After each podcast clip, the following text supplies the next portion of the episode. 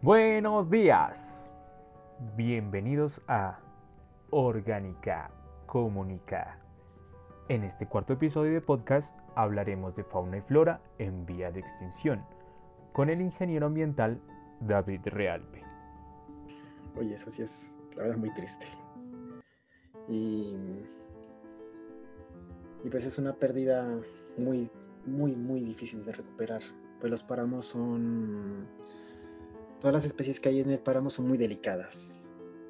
Una porque por la altitud en la que se encuentran, al haber bajas temperaturas, sus procesos eh, físicos, químicos y biológicos son muy lentos. ¿sí? Entonces el crecimiento de una planta de páramo se tiene estimada que es de un centímetro al año. Entonces uno va a ver, cuando uno se mete a esos páramos, mira esas plantas que son de 4 o 5 metros. Tenemos aquí al frente 500 años de crecimiento de esta planta. Y yo cuando veo un páramo, yo toco esas hojas, ni siquiera me da, me da por arrancarlas. Si encuentro una en el piso, me la traigo porque me parece muy chévere mirarlas, esas, esas plantas, las, las de los frailejones. Pero imaginarse que a veces pasan esos tractores para quitar todas estas, bueno, pasan maquinaria pesada para quitar, no, no, no me cabe en la cabeza, la verdad. Y pensar de que se quemó una área de considerable tamaño, no solamente es una pérdida visual, paisajística, sino que también hay que tener en cuenta todos los, los bienes y servicios ambientales que esto presenta, ¿sí? Una, porque también son depuradores, depuradoras de, de, del aire. La otra, que son las fábricas de agua. Tanto por, por la forma de sus hojas que permiten capturar el agua de las neblinas y que también el suelo se encuentra permeabilizado para así llevar agua a, las, a los afluentes superficiales, a todos los ríos. Entonces, si ya una que si ya no tenemos los frailejones, perdemos esa, esa capacidad de retener agua de las nieblas, perdemos una gran cantidad de agua.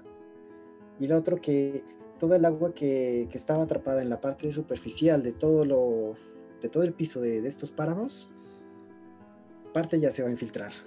Y como, ya vamos a tener menos cantidad, se nos, va se nos van a reducir algunos de los cauces que, que, son alimentados por estas, por estas áreas. Lo otro, la parte eh, de fauna. Estos, estos páramos son ricos en, diversidad de especies, tanto como de aves y de pequeños mamíferos. Uno de, las, de los mamíferos que solamente una vez he logrado apreciar es el lobo amarillo.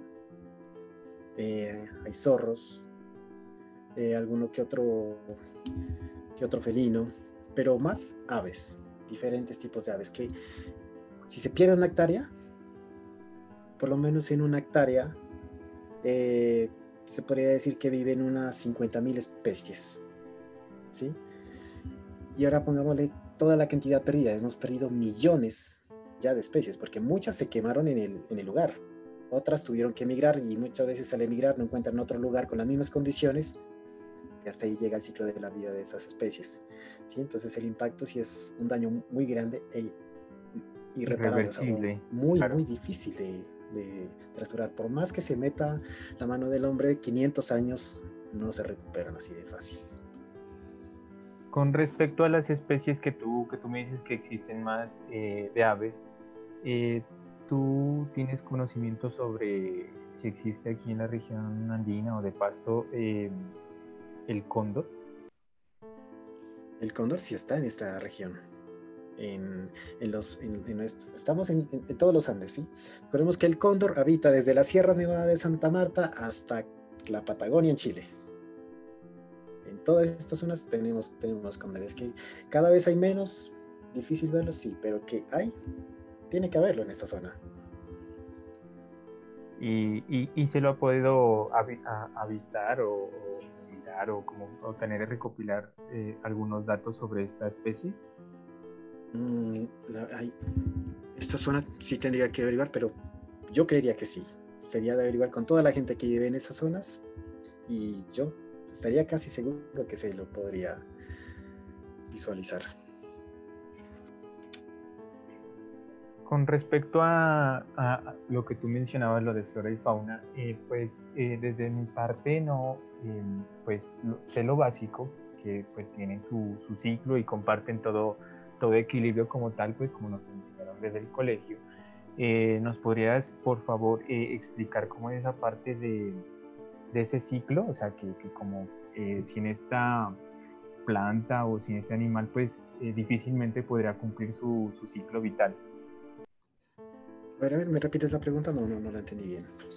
Por ejemplo, em, el ciclo, el ciclo que, cumple una planta o el ciclo que cumple un animal, por ejemplo, cuando es depredado, cuando este pues, busca alimento, y, o en, defecto, pues una planta como que busca la, eh, las fuentes solares y pues sobrevive, por así decirlo. Pero, a ver, entonces tu pregunta es con cuál especie? o eh, con todo lo que se, con todo lo que se perdió en este momento de páramo. Mm, sí, podría ser con, la especie como tal de, del páramo o con cualquier otra especie como tal. No, porque pues ahí sí el ciclo se perdió con todo lo, con todo lo que había ahí, porque en ese páramo uno podría ver desde microorganismos, eh, ya las pequeñas aves que se alimentan de estos, las siguientes aves o roedores que son depredadores de, estas últimas y también deben haber depredadores mayores en estos páramos. Una de esas es el, los que les digo, el zorro o el, o el, o lobo amarillo, que en algún momento tienen, también cumplen su ciclo de la vida y aportan de nuevo esos nutrientes a estas zonas. Pero eso sería lo que, lo que se perdería toda, en toda esa área, que es enorme, y el cíclope de todo, de toda esa cadena de todas las especies que habitaban ahí. Claro, eso es, irreparable como tú nos mencionas. Y, tú en, años, este, este daño, ¿cuántos años más o menos de, lo del, de la quema este, de las mil hectáreas se podría estar recuperando aproximadamente? Recuperar el páramo como tal, 500 años. Y eso metiéndole mano para quitar las o sea, todo lo que se quemó y dejar la restauración ecológica, porque es muy difícil también tener, tener un vivero con, con, frailejones, por, su, por su delicadeza, porque tendríamos que, que tener un, un, vivero a esas altitudes, por encima de los 3.800 metros sobre el nivel del mar, para, poder, para que estas puedan crecer. ¿sí? Entonces es una restauración ecológica que sí podría, podría durar unos 500 años. Claro, como tú, tú, mencionas, no simplemente es, cuidarla y, esto, no estar pendiente, eh, ya que no solamente es esta, esta, mm, el frailejón como tal, sino otras especies diversas ¿no? que existen y sobreviven de acuerdo a este, este, esta diversidad ambiental. Sí, claro. ¿Cuáles son tus conclusiones?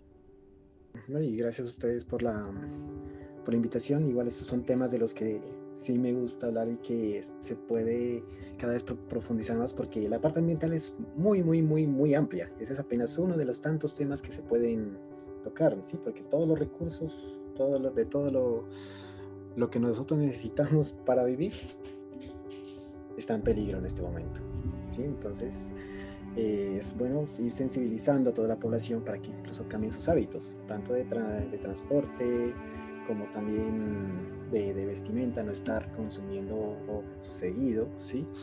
Y, y que y, sobre todo también eh, aplicar las técnicas de las, de las 3R, ¿sí? Reducir, reutilizar, reciclar, eh, perdón, eh, sí, reducir, eh, reciclar, reutilizar. Incluso la, la, última que tenemos que era mm, eh, rechazar ya lo que nos sirve. Y se me olvidó la TR. Ya, ahora ya no tenemos tres, sino cinco. En este momento se me fue. Em, recuperar. Ya de lo que se ha perdido, pues, seguir, podemos seguir aprovechando. Entonces hay que también enseñar todo, todo, todo lo que se puede hacer desde casa. La solución está en tus manos. Gracias David por compartir este tipo de conocimiento y experiencia. Esperamos encontrarte en otro espacio más adelante. Un abrazo para ti y a todos nuestros oyentes verdes. Con gusto, muchas gracias también por la invitación. No lo olvides. Orgánica Comunica. Créditos musicales a Unseen Piano Uplintin Town Full David Hollandsworth con Flow y Mattia Cupelli con Shades.